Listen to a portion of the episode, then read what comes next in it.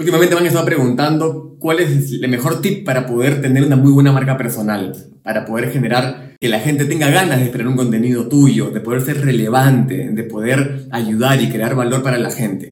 Y si bien no tengo una respuesta perfecta para ello, lo único que tengo para responderte es lo que viene desde mi experiencia. Cuando comencé en el 2009, yo no tuve miedo de dar mi punto de vista.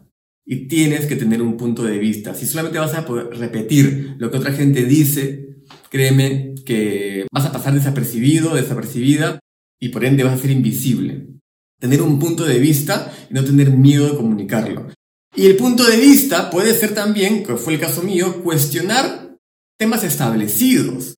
No te voy a decir, como se dice en Perú, ser un contreras. A ver, ¿de qué están opinando para opinar lo contrario? No, no, no. Genuinamente yo tenía unos pensamientos, unos puntos de vista que iban en contra o no tan alineados con ciertos paradigmas ya establecidos en la sociedad. Por ende, no tuve ningún miedo ni reparo en comunicarlos de una manera agraciada y con ganas de genuinamente colaborar y generar el pensamiento crítico.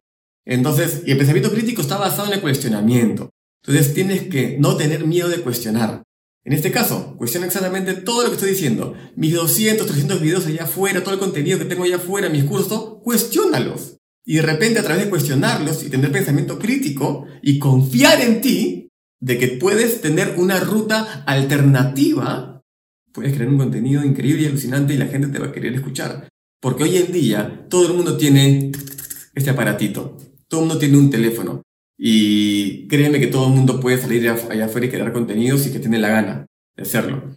Pero diferenciarse, ese es el desafío. Yo veo mucha gente que intente después de 7, 8, 10 videos, no hacen más más allá por una falta de constancia, es porque no vieron ningún efecto, claro, porque solo estaban repitiendo lo que otra gente decía o lo que fuera, no estaban realmente teniendo un punto de vista. Entonces, en resumen, lo que te puedo decir, pensándolo bien, y lo mismo va para escribir un libro o lo que fuera, es graba, o como el formato que tú quieras, podcasts, entrevistas, grabaciones, eh, audios, lo que sea, menciona las cosas y que tienes algo que decir. Ellos tienen algo que decir en ese instante. Espero que estén escuchando. a lo que voy es tienes que tener un punto de vista y eso quiere decir que tienes algo que decir. Que lo que tú sientas, como me pasó a mí en el 2009, en mayo de 2009, es esto lo tiene que saber la gente. Yo siento que esto merece saberlo la gente. Entonces, si tienes algo que decir, es un crimen que no lo digas. Si quieres crear una marca simplemente porque, no sé, quiero crear una marca y, pero no, o sea, no tengo nada que decir tipo mío, o sea, que hay cosas interesantes que quiero replicar. Invisibilidad es lo que veo y predigo en tu futuro. ¿Ok? Tengo un punto de vista, respétalo, tenlos para poder justamente llevarlo allá afuera sin que te importe nadie. Y Dios quiera, Diosito quiera, que te critiquen, porque eso quiere decir de que estás generando un pensamiento crítico, ¿ok? Honra la crítica, honra el hater, por así decirlo.